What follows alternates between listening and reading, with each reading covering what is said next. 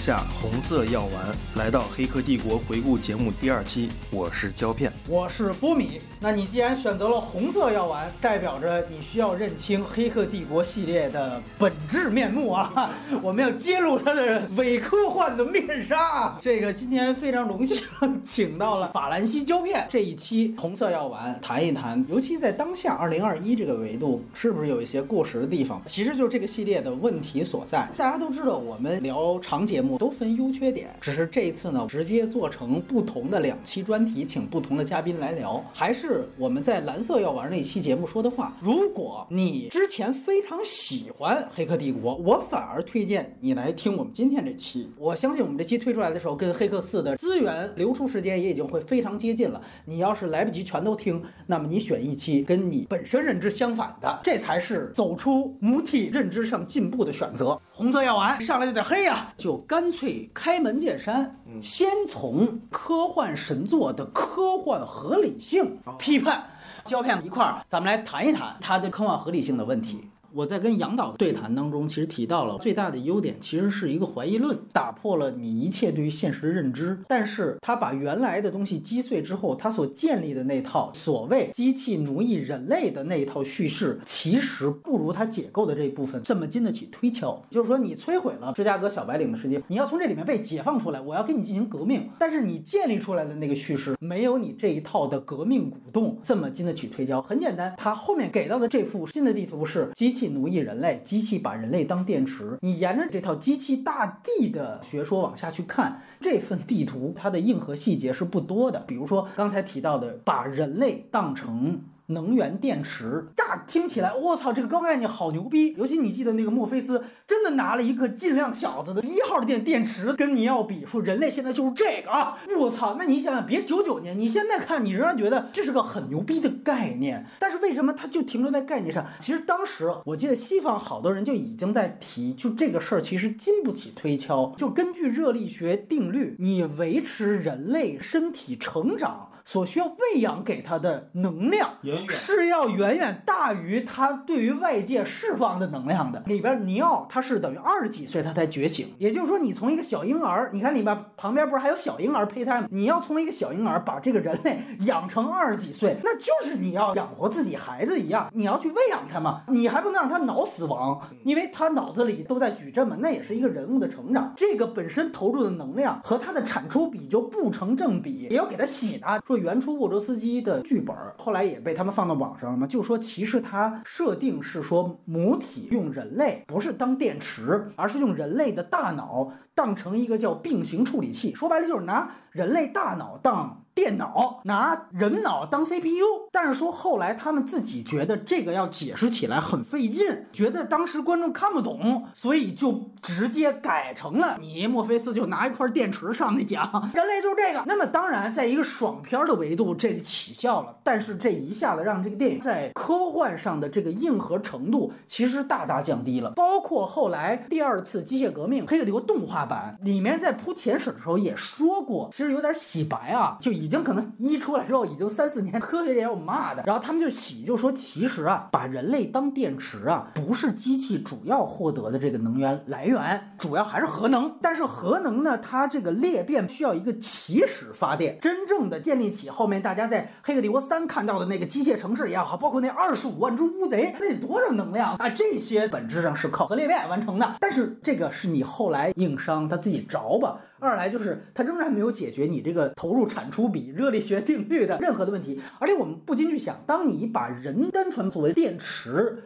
那其实一个很简单的问题，你为什么不用动物产出能量更大的、成本更低的？本质上还是为了颠覆当事人的认知。其实我觉得以机器城这个生产力和科技能力，它让整个地球有阳光都可以，任何一个办法都比奴役人获取能源要来的 靠谱。刚才你提到有太阳没太阳这事儿，就是他这里边说遮蔽天空这个事情，就一里边也是莫维斯那段 PPT 就已经讲，人类当时甚至为了一段时间内阻挠机器获得能源，所以把。地球的天空都染黑了，这个很重要。最牛逼的是，到《黑帝国》动画版，本来你是要补足这个世界观的硬核，但它里边给了一幅场景是飞机拉烟儿。你得想想，地球多少万万平方公里，你得多少加 费？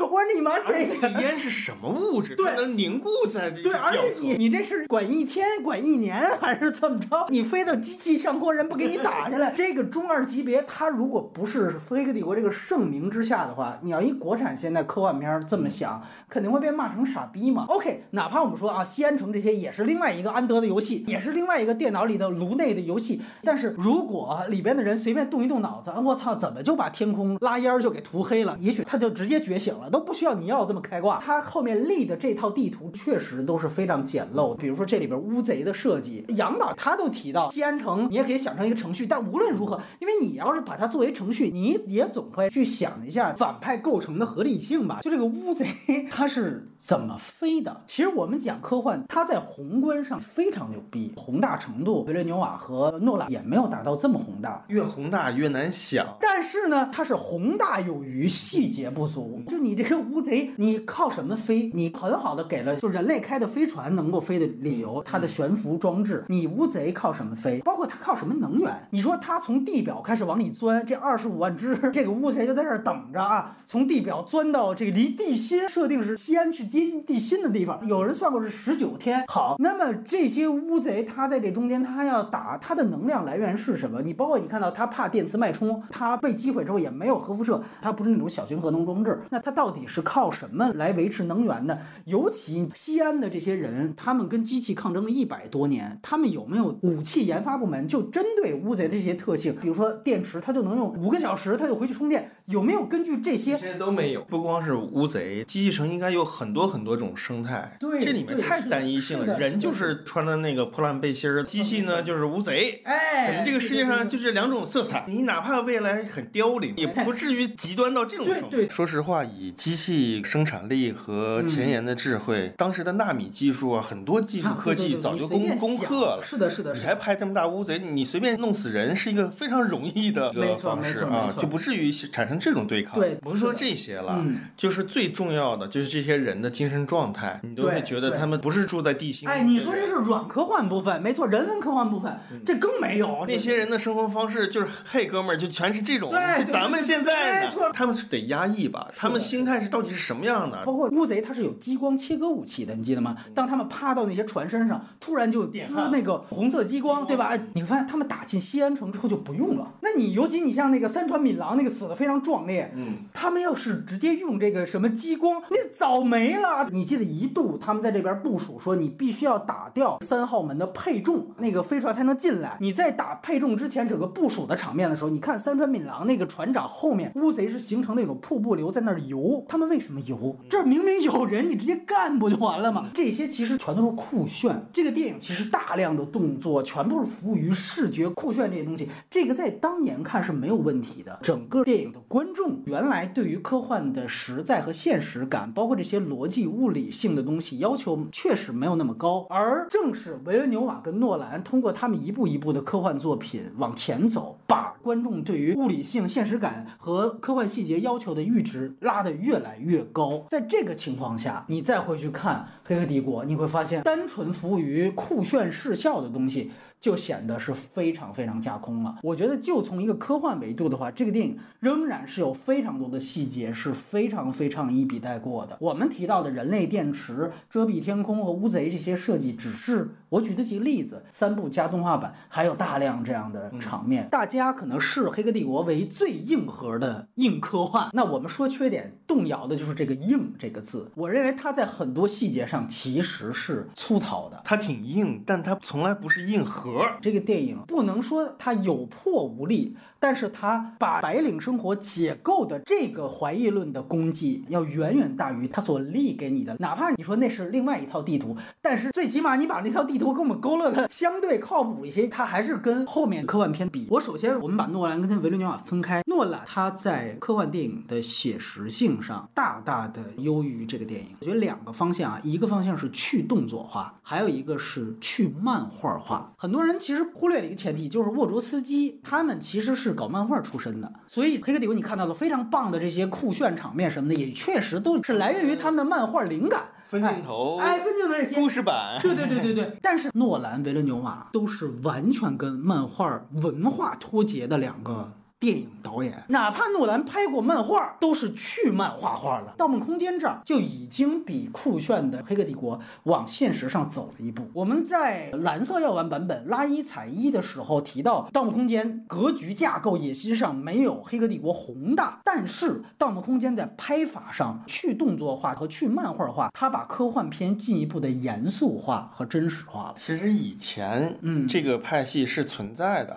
咱们看二零零一的时候，就不会当成太娱乐的东西去看。也许可以这么去想，《黑客帝国》可能就是世纪相交的《星球大战》的一个东西。哎，它也是一个杂糅，它是个它有娱乐性，但是你不会把它真的跟这世界的未来放在一起。就是说，如果我们把它当《星球大战》定义它是个剧，那刚才揪它这些细节可能是吹毛求疵，对吧？因为你也不用去找《星球大战》里边原力是怎么来的。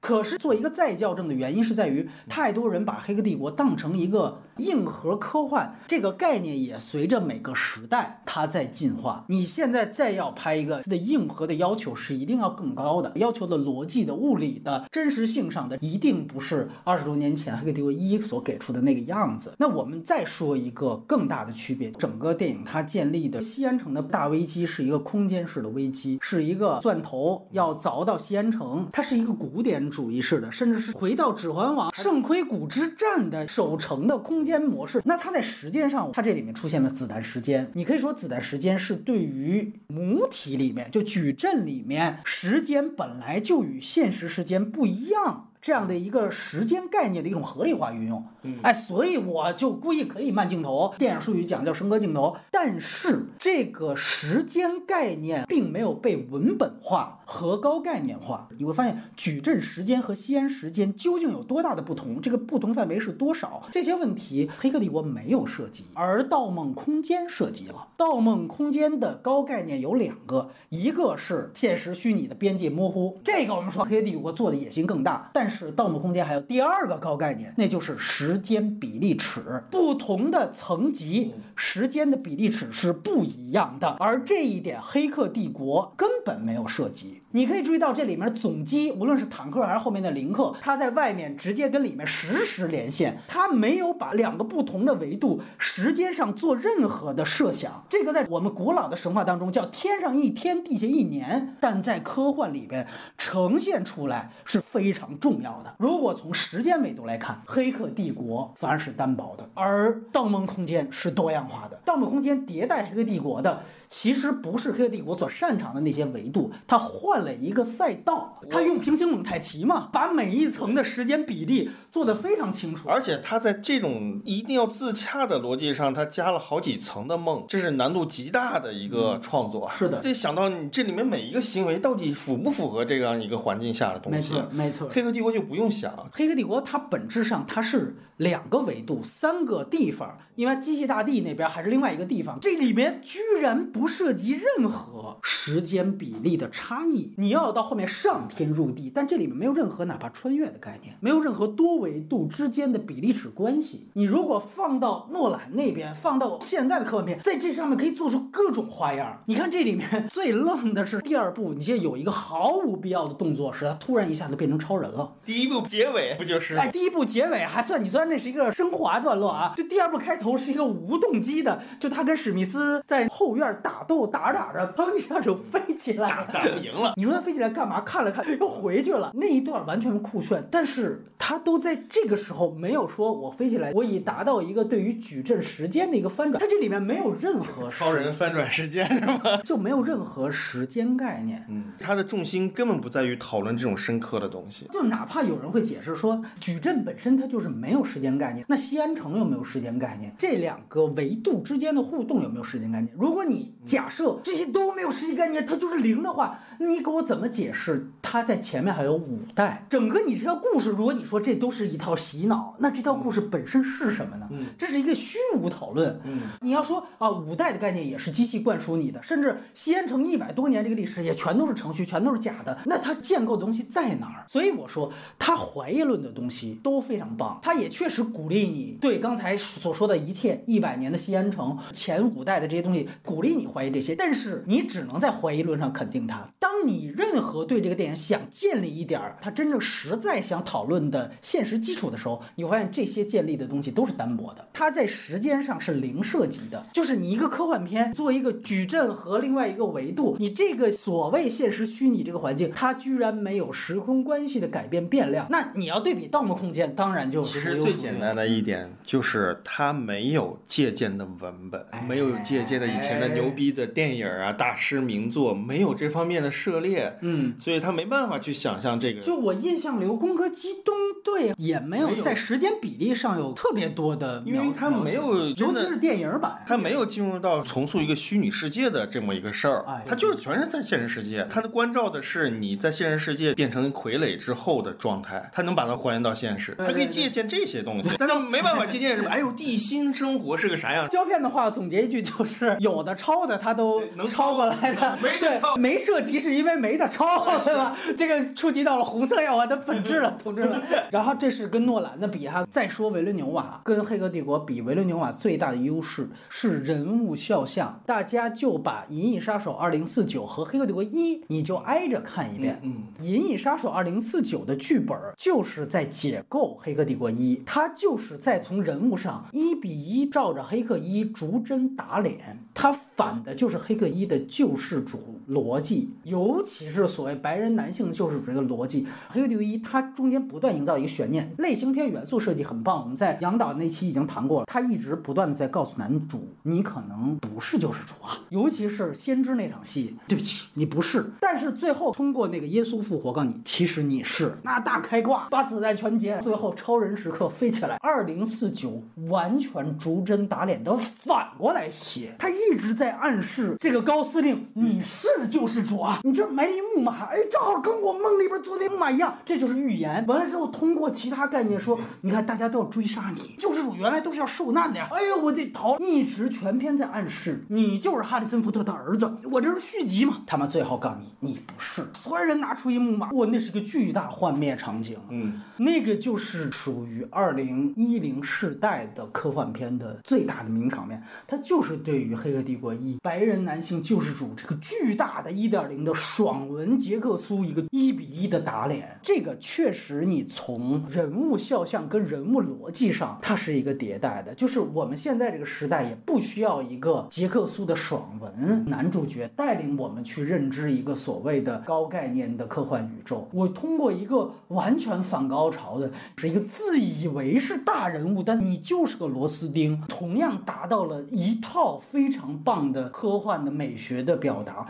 因为我们想，你要那套，当时为什么他要这么去建立？说白了就是爽文更容易拉近观众嘛。但是到维伦纽瓦这儿，人家告诉你，我不需要一个开挂男主，我同样可以把这套科幻世界展示给你，这就是迭代。其实你意识到没有，就像《银翼杀手》，它其实也是反男主的，但是呢，因为他要加入宗教符号，就是黑客帝国啊，他精神载体加入上帝可能就通了，这个就是他就必须得是耶稣，他就必须得是走马。你可以说在概念上，当然对于尼奥本身也是一个解构，前面有五代人，你也不是最特殊一个，但是我想说，他仍当然相比其他的角色。他仍然是那个最特殊的人，你只是在概念上，你说也许西安这一层都是假的，嗯，跟二零四九比是人物肖像层面的东西，你的爽文感并没有因为你后面说可能去动摇你的世界的真实性而改变，你仍然是开挂的，而且大家仍然还是以你成为上帝为爽。你这个仍然是爆米花的，但是维伦纽瓦我没有这个爆米花，我反而是把每一个带入进来的人给你泼凉水，这个才是真正进一步的科幻化。另外一个进一步科幻化到维伦纽这样的啊，其实就是去动作化。我们从类型片角度来说，《黑客帝国》本质上你把它理解为一个科幻元素的动作片也行。不是也行？也，它就是啊！你看这个印象流，他的动作跟文戏比，至少五五开，甚至动作可能第三集得多。我之前不是跟你说吗？嗯我真的是每年都会时不时的溜一下三部曲对，但是我溜的方式就看打戏，就你们刷抖音是爽，我刷《骇客帝国》的打戏是爽，就是这样的一个对对置换。对对对。但是我在这儿想叙述的是，本质上它还是以大量的动作片元素作为脚手架和拐拐杖去搭建的一个科幻片。你把这些抽空之后，你会发现它其实就不能成立，因为它解决方式就是靠打。但是后面的这两位导演，到诺兰，我们都说诺兰不会拍动作哈，所以你会发现到《盗梦空间》他也有打，可能他到三七开，甚至二八开，它的比重。和它的重要性要远远次于《黑客帝国》。是这样的，我每次看《盗梦空间》，看到雪地的那块的时候是极其无聊的，因为全他妈是动作戏，无聊啊！对对对反而他怎么进入到那里，他怎么还能往下穿一层？其实这个对，所以到诺兰三七开，但你看看到二零四九。基本上一九开，就那个船舱打斗跟哈里森福特歌厅打斗，剩下全是去动作化的，这个就是完成了科幻类型的去拐杖化。为什么当时我批评《流浪地球》，我说那个不是科幻电影的问题，是在于它是靠大量灾难片元素这个拐杖去搭建的科幻片。如果这里面科幻是一个含金量问题的话，都是含金量低的一个问题。黑客帝国，你五五开，你这个含金量就是不高。你到星际穿越，它也有马达蒙踹马修麦康纳，但是人家那几个星球的引力、呃时间比例尺，包括到最后进入黑洞、人类自救这些东西还是很硬核的。它的主线是科幻的，完了你再到二零四九维伦纽瓦，那就完全去动作化，真正达到了一种纯粹科幻元素而且像那，纯粹科幻片。你看，对像那《星际穿越》里面，马达蒙去对接船舱，啊那个提心吊胆，对不对？但它就是一个动作戏，都是必须得有的科幻。哪怕你提到对接那场戏，这是一个动作戏，但它本身是科幻元素非常扎实的。是这样。但是你看《黑客帝国》，我们讲的动作戏真的就是圆和平，这个就是两个概念，它是个武术场面。当然，后面去动作化的科幻片完成了一个是否有拐杖的很重要的迭代的这么一个对比。胶片跟我第一次我们这彩排的时候，他问我，你说你还记得九九年那一版的预告片，感觉剪的跟一个 B 级动作片一样？哎，反而也许那个预告片本质上 就就是本质就是真实预告片，反而是后来把它加裹了很多科幻的外衣。归根结底，它在风格上这种 MV 式的，或者说这种酷炫打斗，它其实对于真实世界的再造是有伤害的。就包括你一打斗就起摇滚乐，就是一种文武戏割裂。这里面所有的打戏，它其实都是单独包装了配乐，单独包装的视听，在视觉上升格镜头。也就是说，我的文戏跟武戏的包装形式是脱节的。维伦纽瓦跟诺兰恰恰在拒绝做文武戏割裂这件事情，就因为这个东西对于真实性是有伤害的，更多把它想成那这就是一个玩闹的东西。第一集的结尾，尼奥飞上天了，蹭一下飞上去了。其实你当时看的感觉是开个玩笑。说实话，这真的是港片儿，就是说功夫片儿就见面先打一架什么的。啊，甚至你可以说他批判的东西，也许他自己也继承，就是他对于矩阵把人类奶头乐这个属性。但是你想想看，这个电影就是用这些酷炫的打斗，这些本质也是奶头乐。比如说，你这个电影获得了七亿美元的票房，也许六亿美元买票的那些观众，他是不会买账你那些不说人话的哲学场景的。那六亿观众就是他停留在这些打戏真好看，而真正会想这些东西那百分之十的观众，他看塔克夫斯基他也会想，他后来看《银翼杀手2049》他也会想，反而《银翼杀手》给到他的深度的讨论和这个思考的深沉度可能还会更高。这个就是科幻片需要有进步的地方。然后交给胶片，它有非常多前人的经典在这其中。我自己当然之前看到的就是《攻壳机动队》呀，包括菲利普迪克的作品啊。但是呢，胶片还会提到比较偏门的电影，比如说《移魂都市》，九八年的一个科幻片，我机器人的导演导的，包括还有 EVA。首先我问你一个问题，它究竟是不是有抄袭嫌疑了？刚才为什么要说是《星球大战》呢？因为《星球大战》不也是黑泽明过来的嘛？其实取决于你有没有原力，取决于你有没有三百六十镜头创新的这个技术来去包装这些东西。它有的，那这个是一个让我们能够得到沿袭的一个东西。但是你要说它完全是创新的，至今很多人都觉得《黑客帝国》是完全创新的。看《宫壳机动队》的人还是少，那它核心是来自《宫壳机动队》，一个是就是进入虚拟世界这个方式，什么脖子后面插眼儿，它是拍一九九五年，当当时想象的那个物理的技术，就是牙镜手的对一点零。它形成了这个视觉画面了之后，基本上就直接拿来用了。它的绿色的字幕、插眼的方式，它的记忆被改写可被删节，他就是为了做些惊悚片儿，所以做了基努里维斯封口，什么肚脐眼儿放个虫子，是的就其实就是非常 B 级惊悚片儿的东西。你既然能做到封口，你能做的事儿多了去了，我觉得。你这开玩笑呢？你你这封口，你直接改变一个人的物理的这你把他头抹了都可以。啊，你就别闹了，这些都是一拍脑袋想的，所以他有这么一个提示，来自于《攻壳机动队》，甚至于分镜就抄那个。你还记得尼奥最后地铁把史密斯打败了一回，他不是逃出去了吗？史密斯还在追他，对对对，追他出去的那几个分镜打西瓜烂，都是抄的这个《攻攻壳机动队壳机动队》还是什么，情节都是一样的，人家也打烂西瓜，人家也是往那后靠巷子里逃，一模一样。西瓜，西瓜这个道具都对。红蓝药丸儿那个全面回忆，全面回忆跟银翼杀手都来自于菲利普迪克的小说，尤其全面回忆，它那个红色药丸本质上其实就是致敬施瓦辛格那个版本的导演是谁？就是圣母的导演保罗范霍文。范霍文他们当时做到的，一来就是梦境嘛。你说关于虚拟现实的第一个真人版的大片儿，其实是范霍文版的全面回忆。嗯，八九十年代，施瓦辛格是顶流。当然，我非常尊重杨导提到了很多这种当时科幻小说啊，黄金年代说早就有这种概念了，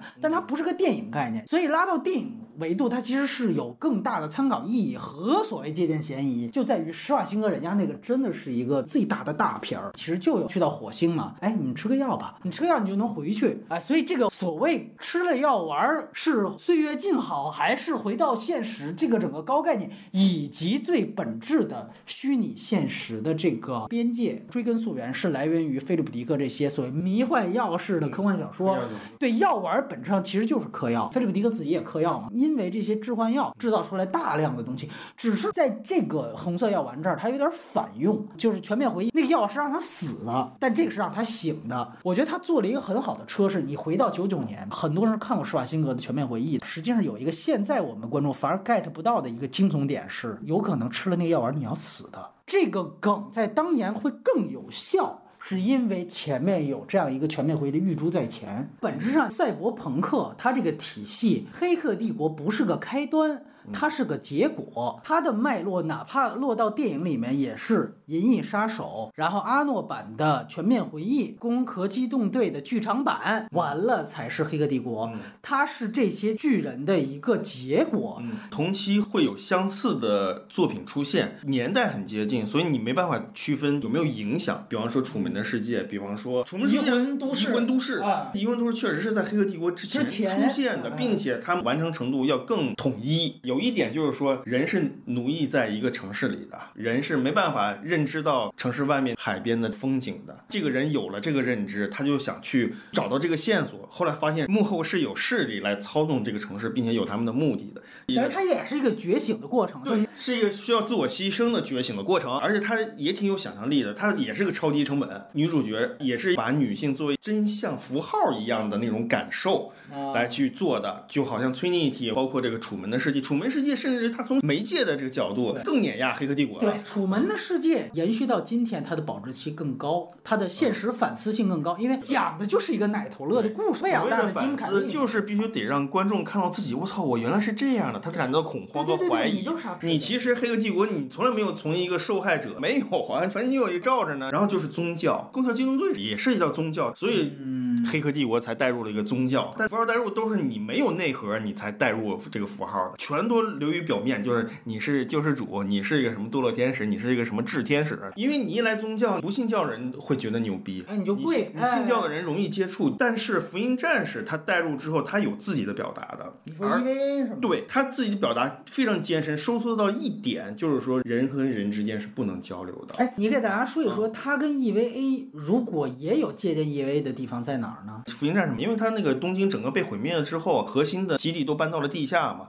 他也是在地下生存，地上面城市都是虚假的，就跟。西安很像并像且。到最后大决战的时候，就是那个福音战士有个非常华彩的一个篇章，就是舞蹈大作战。那个里面就有个叫什么雷天使啊，就一个方块儿，它会伸一个钻头下来钻地下，跟这个是一模一样。就是这个危机设置，危机设置是一模一样的，然后打斗就港片的这些东西，还有一些漫画感的东西，我和很多朋友就觉得这个太龙珠了，尤其是最后大决战跟史密斯两个人在天上，哇它，形成一个水炮，然后他哎们的打法法那个混战的那种方式，是是是是那个时候你没有看到超人大战佐德什么的，啊那他只能借鉴的龙珠的那种东西，嗯孙悟空大战弗利萨。有的时候，当我们觉得这个电影平庸的时候，我们往往会很容易的说它肯定是抄袭或者谁，比如说上汽，最后也是借鉴龙珠嘛。但就到黑客帝国这儿，大家就有时候羞于承认这个事儿。还有就是，你看那个一个巨大的一个撞击力，不是把史密斯挂地上的水泥地全给蹭蹭哦，这个形成一个水波。那个石头就给顶起来了。啊其实那个环境那个状态跟龙珠太相似了。而且你觉得它这个进化就越来越开挂，这本身是不是也是这个就是日漫少都这样热血啊燃都这样？就是打死了再长，永远比你强。这个思维是这样的，它能吸收那么多亚洲文化，一定躲不开这些东西的。而且甚至可以有一个。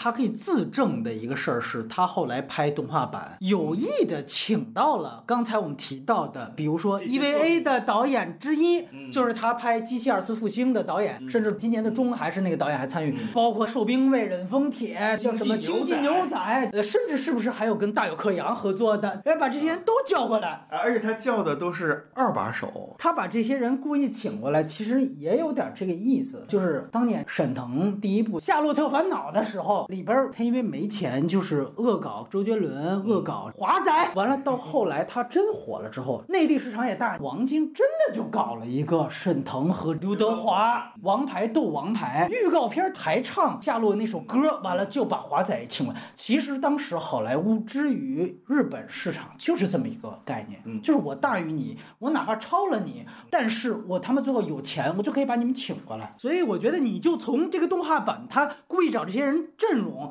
其实就有点半洗白半承认的意思。嗯，而且当你发现这个动画版好像想的更深邃的时候，你就会发现他其实知道自己其实挺空的。而且他这个动画版出的时候，就是在第二集，他是需要要给自己提一个范儿的。最后，我想讲一个跟今年联系的，我们在《沙丘》专题提过一笔的，就是他对于《沙丘》原著，尤其在二三部，确实是非常非常大的借鉴。一个是尼奥的人设，还有一个是他整个的主线剧情跟《沙丘》的二三本非常像。尤其我这次再重新看，我非常明确，它的二的主线故事几乎复刻《沙丘》的二三本。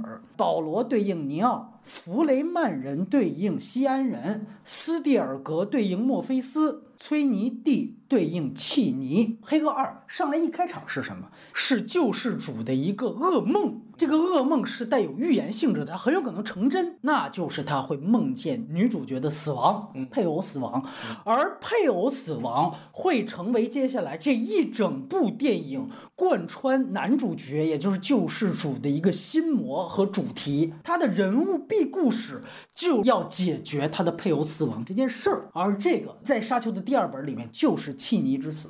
里面保罗就不断的在梦到契尼的死，他也知道这件事情某种程度上不可避免，但他就是希望去避免，他采取了一切办法拖延这个事情。这个男主角上来的这个救世主的心魔和他这个人物 B 故事是跟沙丘完全一样的。刚才教练说很好啊，他的西安城的大危机是借鉴的 EVA，但是救世主的心魔的这个危机是从沙丘直接搬过来的。刚才我为什么说弗雷曼人对位西安人？紧接着第二场，他们回到西安城之后，有一场巨大的群交仪式，其实就是《沙丘二》里面弗雷曼人的生活方式。当然，他们有喝那个生命之水的段落，他们就会进入到一个群交状态，其实就是嗑药，进入到一个群交状态。所以那个群交仪式在这个《沙丘二》里面是不断出现的。在《沙丘二》里面还有一个非常大的概念是，它最终要走到一个就是所谓的光之通道。这个在医美的美剧里面也演了。这个对应的其实就是你要在这里面，最后先知告诉他你要走进光之门，代码之源，包括《黑客帝国三》，他眼睛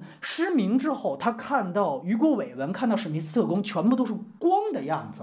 但其实这个光之门的这个视觉概念，在《沙丘二三》里面也是保罗最终能看到的一个最终去处。最像的还有一点，其实就是斯蒂尔格跟墨菲斯。斯蒂尔格就是《沙丘一》里边哈维尔巴登，开始他是领救世主进门的一个人，就你开始是师傅，就像《黑客帝国一》是我给你第一批告诉你这不是真的，带你走了一遍 PPT，实际上是亦师亦友。但是到后来，当男主开挂之后，逐渐他转换成了。救世主的信徒，甚至当别人弗雷曼的部落里面啊，对应黑客帝国就是西安的部落里面都在质疑啊，你这什么就叫个飞船走什么的，我成为他坚定的捍卫者。他这里边有一个打斗上的保镖，还有一个精神上的保镖，那就是墨菲斯。这完全就是斯蒂尔格和保罗的关系。下面说的这句话在那个《沙丘》里也出现过，就是他的第三部眼睛失明之后，当时西方就有影评人说：“我操，你这就是抄的《沙丘二》吗？弥赛亚失明完了还能看见，甚至比原来更牛逼。说这就《沙丘二》里写过呀，那个是因为就有人要刺杀保罗，也是反派，声名泛滥我更牛逼了，我都能看见。当年西方为什么二三部就扑街了？因为人家原来他看过这一套东西，觉得你这太像了吧？就好多人当时站出来说，之前是港片系统，没错，然后大家看的少。就是西方，他对于武打上没有咱们中国观众认知多，东西方都有对于对方文化的一种无知，这种无知有的时候会过于推高所谓神作的诞生。而且我这里追根溯源再说一句，你最后去看《沙丘二》，它的主题讲的就是保罗对于救世主身份的恐惧，这个恐惧的表现形式。是他失去爱人，和他因为掌权之后失去了很多原来的，包括斯蒂尔格这样的伙伴关系。而尼奥虽然他没有掌权，也没有什么称帝什么的，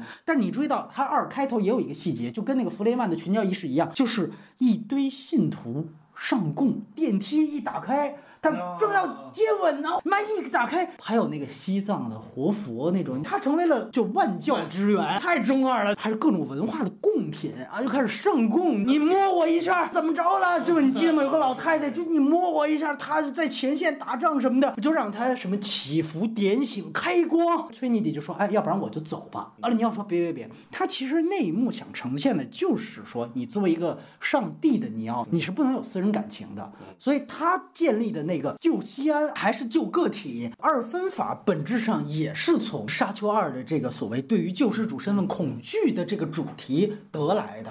再到最后，你说他啊说无法阻挡爱人最后的死亡，但是仍然选择不断的去延后这个死亡的发生，这一整套的剧情也非常相似，只是他们的贯彻逻辑不一样。会不会觉得华纳的高层都是沙丘狂魔啊？因为也有会很多人认为，就《黑客帝国》它是东方的东西，但其实说这。这样话的人也是因为你们对于西方文化不了解，就你更了解东方的，所以你会觉得它它更像东方的。但其实，在西方，它有一大套的脉络：犹太教的、圣经的、沙丘的、呃，菲利普迪克的。说白就是两千年左右的中国，你获取信息的知识的这个渠道也远没有现在这么多，所以它才会催生一个又一个的神作。哪怕到维伦纽瓦、诺兰。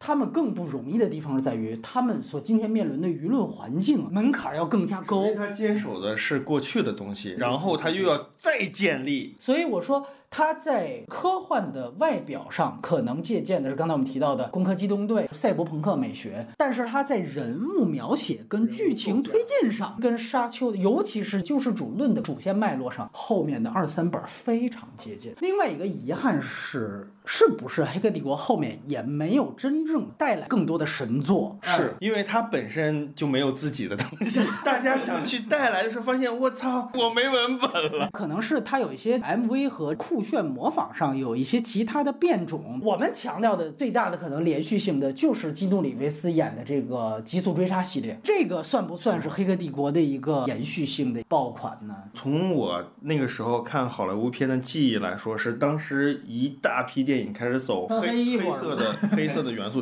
你穿上你就你就酷，你就戴墨镜什么的。对，所以说后来有这个《黑夜传说》这个视听，甚至于《X 战警》布莱恩辛格拍第一集的时候，服装全部。不是黑色的，因为当时有一套漫画，这个黑的确实是从《黑客帝国》之后，所有的都往这个方向去走，也验证了就是《黑客帝国》真正影响力在哪，就是流行元素。但是也有一个撕裂的末日，对对，他似乎是想从内里上去一开场就焚书坑儒，反乌托邦，这里面也有各种武打、枪械。其实说实话，对蝙蝠侠的影响也是有的。这些一脉而成的，就是完全是黑衣服美学。其实总结一句，就是《黑客帝国》后来的影响是流于表面的影响，当时呈。现他很多反乌托邦架构的一些科幻电影，都并不是能留下来的作品。你刚才提到《撕裂末日》是一个，我机器人其实算一个。当然，人家会说我导演是疑问都市导演，我他妈也许是疑问都市。但是不得不说的是，威尔史密斯他本来是沃罗斯基最早找的尼奥的饰演者，他拒绝了，他也说这是他职业生涯最糟糕的一个决定。那我都始皇了，那时候他确实也是流量非常高，就。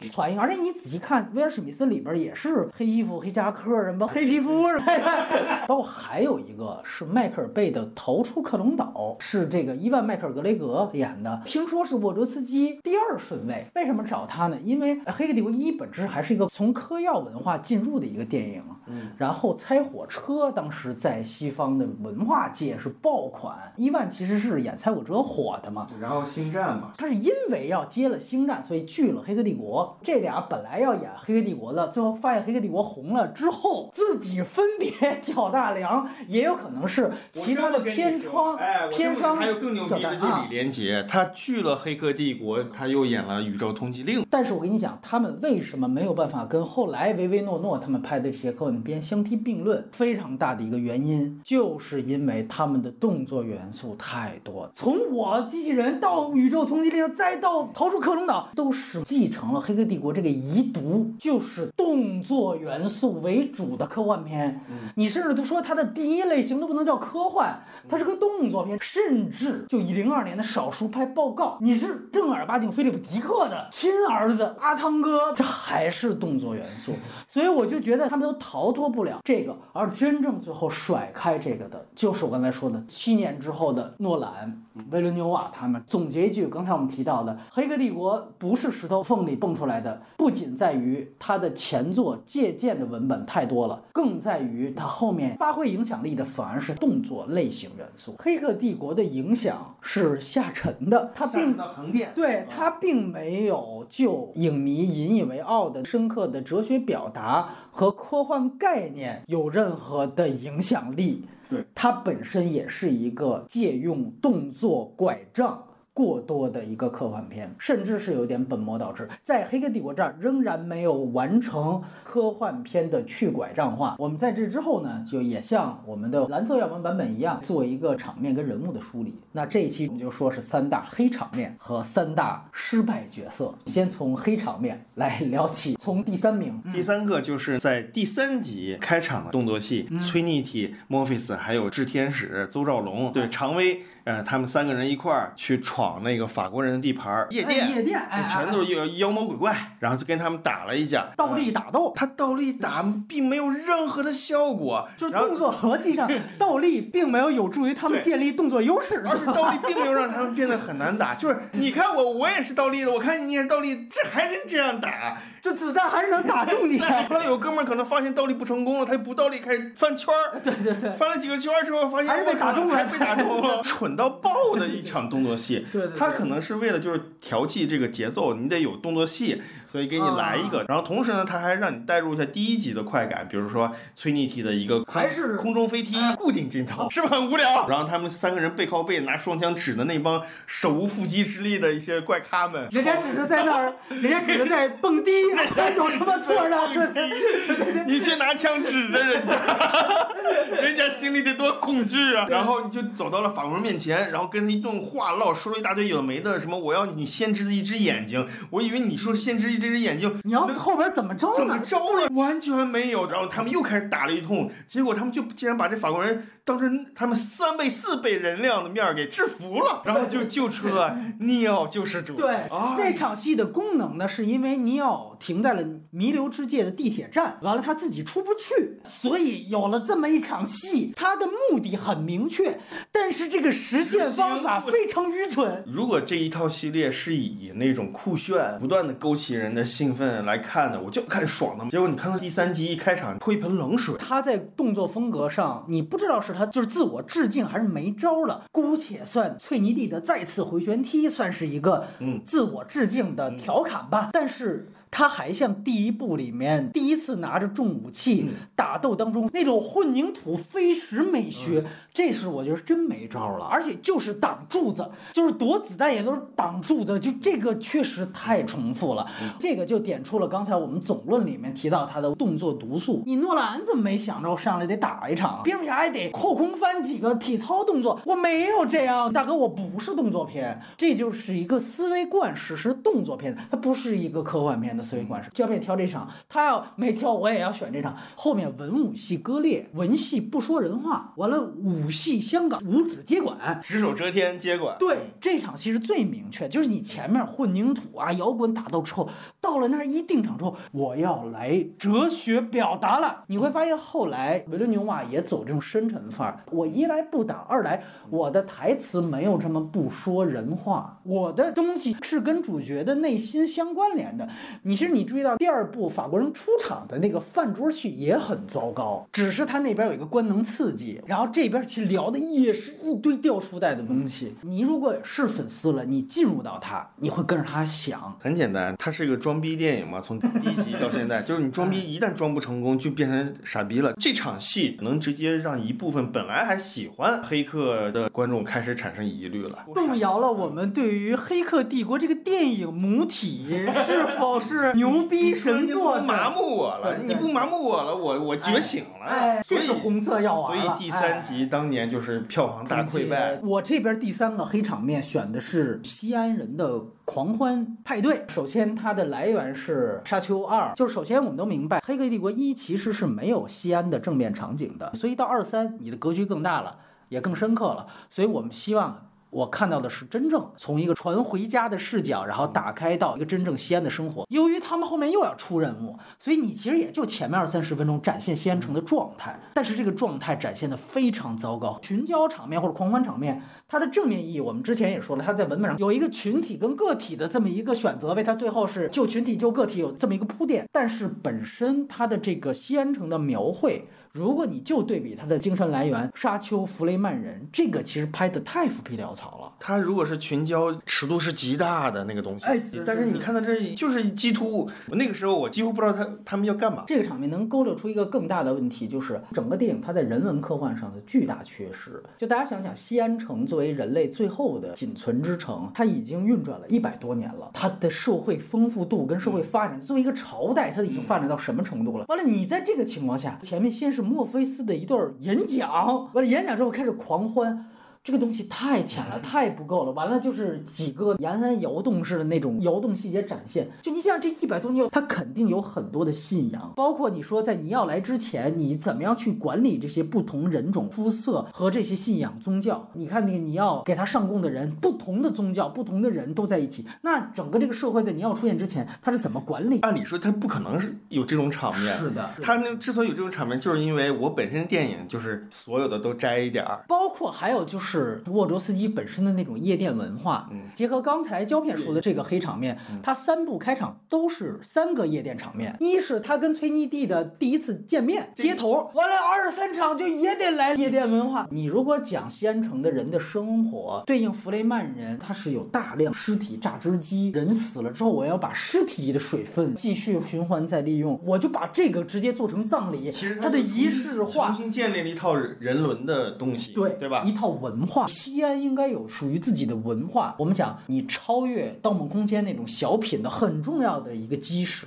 就是我比你大，我是宏观的。就像你说《三体》，它的世界，它其实基本上勾勒清楚了这个世界运转模式。科幻要有这些东西的。你具体到西安城，它其实需要有这个事情的。所以哪怕你最后否定掉，你说西安城它也是一个模拟世界，那你矩阵里也是模拟世界，你矩阵里那还挺清楚的呀。这个群交场面暴露了沃卓斯基人文科幻上的短板。哎，这里面白人很少，就全是有色人种。是的，我倒是确实觉得他在肤色上还是要强调一个多种族，但白人。嗯看不见了，几乎。这个可能还是算他在种族肤色上进步的一面。他甚至可以引申解读为矩阵里头，包括雨果伟文，这些都是白人架构师，白人。他好的地方是说母体是全球资本主义，其实他反的是以美国为首的全球资本主义。所以那当然他的幸存者就是非白人的这批人，和哪怕美国这个国家内部的边缘人群体，那当然就是有侧翼喽。这是他根据他母体批判的那个层面建立的一套逻辑，延伸到西安城。但是呢，我还是需要看到更多的细节，所以我说他破的功绩大。当然，有些人解读为说这个其实是也是一个巨大寻找意识领领袖，但是还是那句话，你得拍，不能在那儿跳舞，不能夜店。大家看那个动画版，最后韩国人拍的那种机器世界内部的精神层面的，你得有一些抽象化的图像给我们提到，这不是夜店，这是真正的灵修场面。我现在逐渐倾向于不再去掉书袋，我只看你的表现有没有呈现出来。你说第二个黑场面，来胶片，又是邹兆龙，邹兆龙第一次出场的那个比武啊，跟尼奥的比武在《黑客帝国二》的开场。开了个门儿，然后也是在虚拟空间，尼奥要去找先知，完了他说：“那你先跟我得打一架。本来这个戏呢是李连杰演的嘛，然后就换成了邹兆龙。为什么选邹兆龙呢？就是因为包括昆汀和沃卓斯基都特别喜欢《中南海保镖》，但《中南海保镖》是袁奎拍的啊，里面最后一场厨房的打斗，他们是特别喜欢的。李连杰请不了，对吧？我请个这个反派这个演也是有保证的。对，所以都是那个一把手请不来啊，我请个二把手。手。那场戏的问题是，他测验的质量不行，整个的对决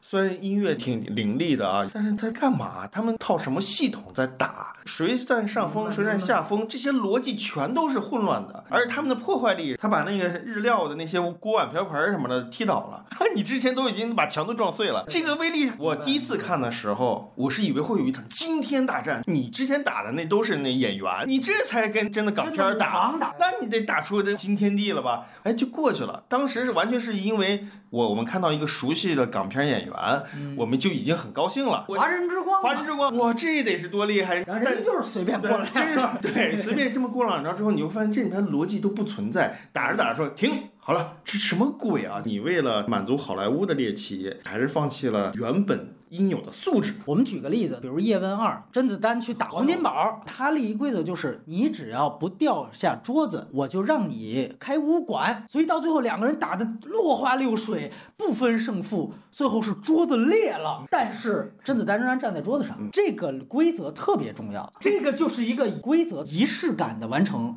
就你刚才提到这段是一个徒有仪式感，筷子踢飞了，这个远远不够。而且他真的觉得筷子踢飞了特厉害，他还给特写的啊。对你第一集后边都开挂那样了，对啊吧？不能只看到 这个能踢坏了我甚至会觉得，其实这个电影在打斗上它有另外一个进阶。就你刚才提到，他最后有一场文戏，实际上是说。你看，就也特别装逼，他就说停，我知道你是 The One 了。金盾鱼是说你直接开口问就行，他说不对，必须要通过动作，要通过打斗才可以感知。但这个事儿其实可以把它跟动作结合，包括尤其发展到二三，你会发现他每次打斗就是单纯的，还是单维度的、单线的。我举个例子，一代宗师这里当正面例子来说，到最后掰饼，梁朝伟跟王庆祥要打，那他妈得打成什么样？我最后我掰饼，这是许浩峰了。整个《黑客帝国》三部曲，它的文武戏割裂都在于它缺少一个掰饼段落，是我要把我的哲学命题和动作连在一起，到最后也许就是两个人放个勺子，但是这其中是千军万马，你要有这样的动作，才能把你的哲学思想和你的动作内涵结合在一起。他没有。按理说，你说掰饼这个可以完全可以置换到最后跟史密斯大战。他跟史密斯大战，他为了让这个战斗拉长，让观众爽，爽他故意又撞到了一个大楼里面。大楼里面那场戏是特别拖沓的，哎，有点，包括他又用慢镜，你已经感觉不到威力了。没错。他又觉得这是一个生死大战，但是你这个 这还是普通的这个回旋踢，我挡我躲，慢镜我把我那个动作如此之糟套糕，招给都给录下来了。他没有一个想的这样的一个东西来提高质量。是的，邹兆龙那场是苗头，发展到最后可能八。八爷真的也撑不住了，你能感觉到他到最后其实他也没招了，这应该是导演想，对吧？就说那我们换种方式。但是没招了。我这边排的第二名呢是《黑客帝国一》里面后半段坦克杀死赛弗，赛弗这个角色非常好啊，但是他的这个死亡，这个实在是硬伤。我觉得最大问题，赛弗在宗教里面他当然是犹大，因为他是个爽片儿，在一里面这个犹大一定要死，那你怎么解释他什么下地狱这种概念，就出现了一个问题。这个电影它一个统论的问题是什么？是它其实是剧情上说不过去了，他告诉你。啊，我其实有宗教隐喻的，他很多是用这个事情在搪他表面的剧情的硬伤。咱们看波卓斯基姐弟时代的作品，就全部都暴露出来了。哎，就是后期的所有作品，你没有这个光环之后，你看不下去了吧？木星上前没有这些隐喻，就是《黑客帝国一》的表面文本的千疮百孔的样子。他那场戏，他实际上是赛佛从这个矩阵回来之后。他后面放暗枪，杀了船里面的所有这个人，包括当时的总机坦克。他给了坦克一枪，坦克倒下了，然后又给了坦克的大哥，那叫道瑟。完了，道瑟就被烧成焦炭了。然后就开始反派死于话多的戏码，先开始要准备奸尸崔妮蒂，因为那是他女神。完了又要准备拔管子说你这个你要你要是救世主。现在应该有人来灭我呀！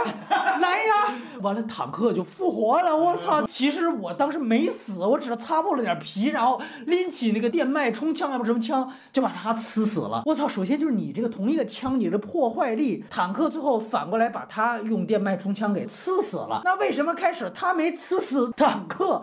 这个动作逻辑在哪？而且道瑟用手挡了一下，那说道瑟应该只是废了条胳膊而已，怎么道瑟就被烧成焦炭了？但最后等崔妮蒂穿回来之后说：“你没事吧？没事，我就是擦破脸皮。哇，你妈真牛逼！他才是尼奥。”然后这场戏后面紧接着接的是尼奥在矩阵里边被史密斯特工打死。完了，这边一吻就复活。这两场戏的共同原因，大家为什么不那么在乎？说白了，都是我刚才提到的，他用宗教逻辑代替了文本逻辑，代替了起码的剧情合理性。那 OK，好，你那边一吻活过来了，你后面毕竟爱情本身还要作为你的主要表达，没问题。那就是耶稣复活嘛，坦克复活，你给我解释一个，你给我洗一个，你洗不了。他为了不想洗，第二集这个角色也没了。他总是在用所谓隐喻去。遮挡它剧情本身的千疮百孔。我这里还想觉得有一个更可惜的点，就是赛佛他其实是一个我们在优点部分讲到了哈，觉醒的那批人，跟尼奥一样，就是他知道母体内部的那种岁月静好生活，奶头乐生活。其实虽然假，但是好，所以他想回去。但是坦克他在《黑客帝国》一一开始就揭露出，他其实是一个纯种的西安人。之前教了西安已经一百多年了，嗯，一百多年自然会有自然繁衍的人。我以为他要就这个做文章，我说这太棒了。他其实点出了第三名的黑场面一样，本可以就这个事情在人文客观上做很多文章。一个西安城不同的类别就会导致，比如说最后你们上升到希腊长老会的人，很可能代表不同的利益。你像赛佛这样的人，他因为知知道奶头乐真香的，肯定有一批赛佛都想回去，但是肯定也有坦克，他不能回去，他的利益观肯定就不一样。所以赛佛跟坦克。如果你在这上面前面铺垫了更多，他在这儿打斗，最后是坦克杀手的赛弗，所谓的隐喻跟表达会更强，这是一个意识形态之争。但是这些东西在那个粗浅的动作戏的快节奏的表现下完全没有体现出来，反而还出现了一堆动作硬伤。所以我觉得他于情于理，这个就是赛弗的死法都是可惜的。而且他直接把这个观点给封闭掉了。对，因为在二三里面，大家 那个坦克没了，对吧？坦克没了，就是像类似于赛佛的这种人也不存在。是那个林克，他到底是不是都没说？哎，林克他就新调派过来的一个新人。对，坦克被调到另外飞船上去了。这个就我觉得是非常遗憾的一件事情。来，第一黑场面胶片。第一黑场面，它其实特别白，它是一个让我完全开始。呃，从第一遍看就开始质疑这个现实世界的，嗯，一个场景。它虽然只出现了几秒钟，但是电影是完全说服不了的。我始终带着这个矛盾，一直看完所有的二三集，就是因为这一个镜头，就是在第二集，他们几个人回到西安城门打开的时候，是有中央控制器，控制室里面坐着几个操作人员来打开这个城门。他们整个屋里面环境都是白色的，穿的也非常干净。同时呢，他们在做的是全。机的键盘在那触摸按钮，这个科技、这个美学、这个生态，嗯完全脱离于整个三部曲。就因为有这么一个孤零零场面放在这儿，确实挺前卫、挺先进的。然后我一些煞白，然后他就特别有礼仪的那些人在操作。还说了一句话：“床已经铺好，欢迎回家。”这个场景它表现形态告诉你，它不是一个虚拟场景，那是个真人的真的对话。但是你就会觉得这个完全是跳脱的，嗯就这么几秒钟，嗯，让我从当年看《黑客帝国》就没有再去想这里面的什么城市，什么怎么样合理性合理性啊我就等打剧情赶紧演完过。当然有人会洗啊，那他从这儿就告诉你了。嗯，西安世界都是虚假。哎，西安城也是个程序，这就跟后来我们说那个《盗梦空间》，就是说都是梦，这个是个终极历史虚无主义的论调。当然，这个怀疑论是很好的啊，你要有一个渐变也行。比如说，当最后你要他开始用光去看上身的那个人，就看谁都是光的时候，在西安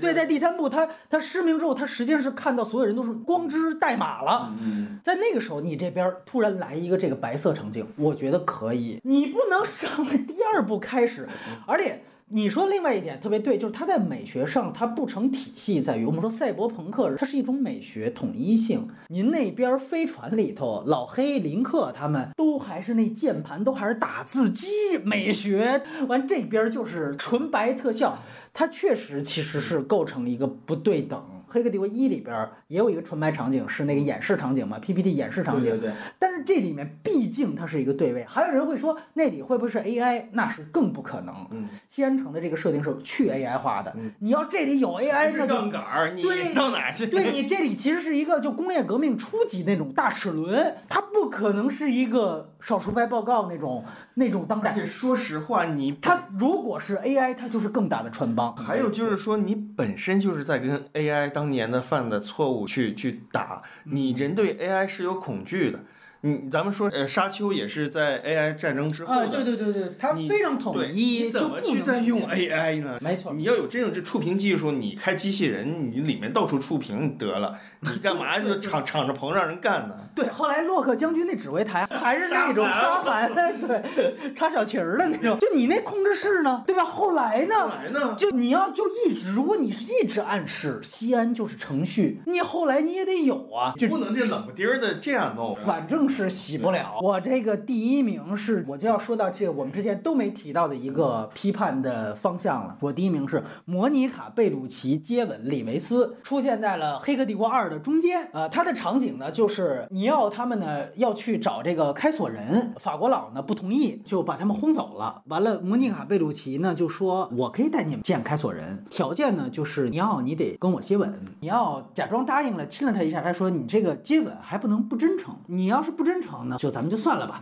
完了，再吻几，完了，这个尼奥就说等等等 等，哎，站住，哎。这时候崔妮蒂有点不高兴了。对对对，完了我就来真的了，好像是不是还有一个把墨镜一摘，然后就接了一个他惊世狂花那种两个嘴唇的大特写 AV 拍法，莫妮卡贝鲁奇就算是吸着小鲜肉了，就放行了。第一方面，先从文本上说，首先我们明确，第二部确实爱情这个事儿是一个巨大的严肃探讨。这一幕他如果通过接吻去解决主线故事本身这个设定没有问题，问题在于那次舌吻之后，贝鲁奇说 OK，我接受你是真心的了，那是不是代表李维斯在那一刻是真动情了？其实是的。那那在这个情况下，他是不是对于崔妮蒂他的感情有所动摇？他会不会对于后来尼奥和崔妮蒂之间的这个真爱的主线产生实质性的动摇？没有，这才是最大问题。我的想法非常简单，就是说，如果你二的主题是在讨论爱情的变量在矩阵当中所起到的作用的话，而这个爱情或者说知性认知这个作用，进而推翻了理性认知世界的这个程序的话，那么这一吻所产生的作用，不仅不应该一笔带过，而且应该放大。就它的蝴蝶效应是什么？对，甚至你比如说，当后来最后你要单方面他自己想的是啊救西安还是救崔妮蒂的时候，这是他跟架构师的博弈，对吧？但是在这个时候，也许你选择救崔妮蒂的时候，崔妮蒂说对不起，我不用你救了。如果这个变量在这儿能够呈现出他最后这个决策，那这个爱情写的才有意思。而且最终你从这个剧情的表面文本去叙事，它仅仅作为一个引出开锁人，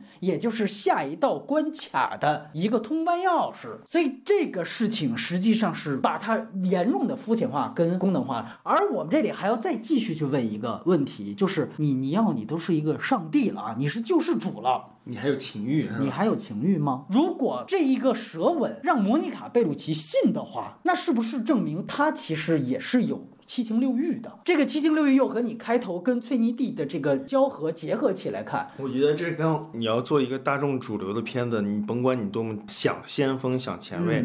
你还是要有一个普世的一个观念，就是你就是普通人，你虽然是上帝，但是你要有遵守普通人的普世价值观、普世情感，要遵守爱情。所以他有这么一个非常俗套的东西圈着。其实很简单，就是你敢不敢说他出轨了？第一，上帝有没有性欲？第二，你要有没有出轨？你其实最后发现他避重就轻了，他没谈，就是主角光环无所谓，因为他都是 R 级了。对于一个 R 级片，你去看《守望者》，讲曼哈。哈顿博士，你记得他有一个女朋友，到后来他女朋友惊人的发现说：“操，你跟我做爱的时候，你在那边你的分身在做实验。”所以他有一个巨大的场面，发现我操，人家曼哈顿博士同时分出十个身干十件同样的事情，其中一个事情是跟你做爱而已。这个就比他这里面对于所谓爱，在一个救世主身份和神身份当中，这个表现的要更进一步。反正也都是华纳做的，给留了个口。另外一个本身是。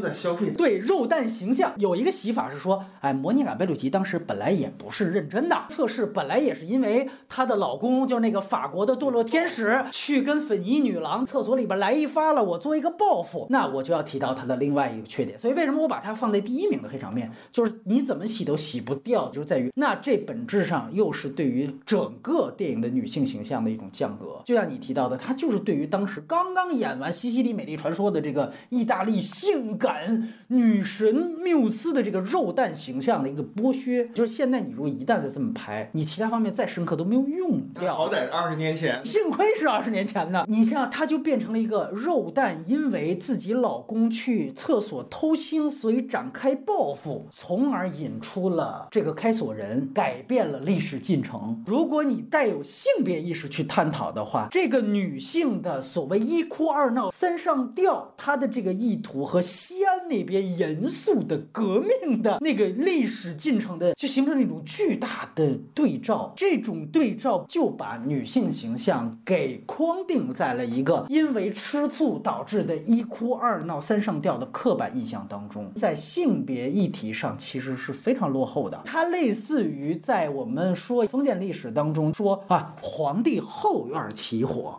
引发了宫廷政变，进而带来了王朝的兴衰史的改变。其实这个后院就是皇帝固有财产发生了意外，那在这里面的从属地位非常清楚。所以在这个电影当中，我觉得就是莫妮卡贝鲁奇和粉妮女郎起到的这条线的作用，我觉得是非常非常的明显的一个落后的一个表达。我今天不是说故意要吹毛求疵的跟这个黑流较劲，我还是说。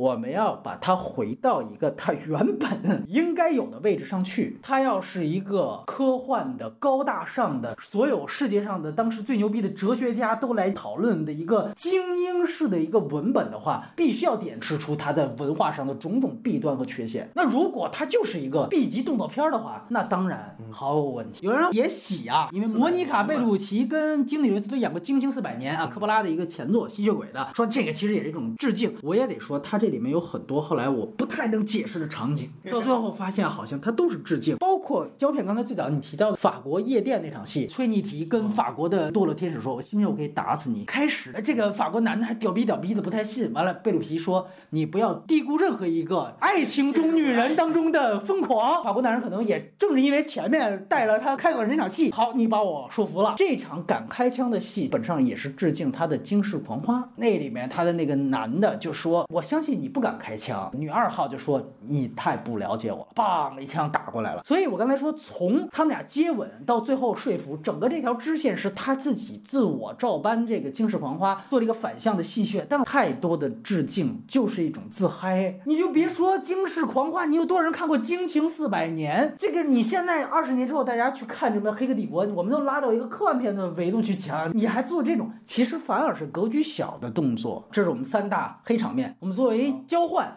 也听一下夸这个片子的杨导，如果也有一个黑场面是什么？来，我们接近杨导这边的素材。一百个史密斯打尼奥那场面，第二集里边那个哦，见完先知，先知在一个小区里边，那段太长了。嗯它好处是它当时借鉴了算是比较先进的袁八爷的这套哎对对对对对这个动作体系，好莱坞中也算是忽然很炫吧。但是呢，很大程度上这两位导演因为都动作类型都不熟悉吧，他对这个东西有点膜拜了，影响了整个影片的均衡，应该是目前的四分之一长度就对了。是的它这么长，然后那段拍的也是在特技的做法上最粗糙的，在四 K 明显看出那是非常 Flash 级别的那个 那个人人影，打来打去的就已经是极度重复了。呃，时代越往后，你就往回看，就发现它是 bug 了。对对对对但当时可能大家还觉得炫，是的，而且还有一个重要的时代原因是，虽然他先知里面交代说它有那个说鸽子也是一种程序，它很好的带入文本，但是最终你看到应该是史密斯他有一个特写镜头嘛，踏着把鸽子踏飞，然后那样的一个脚步朝尼奥走来，这个动作实际上是致敬吴宇森，嗯，是当时。正好在好莱坞当打之年的吴宇森放白鸽的这样的一个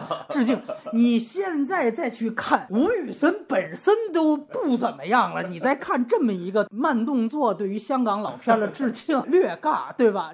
以上是本期节目的第一部分音频。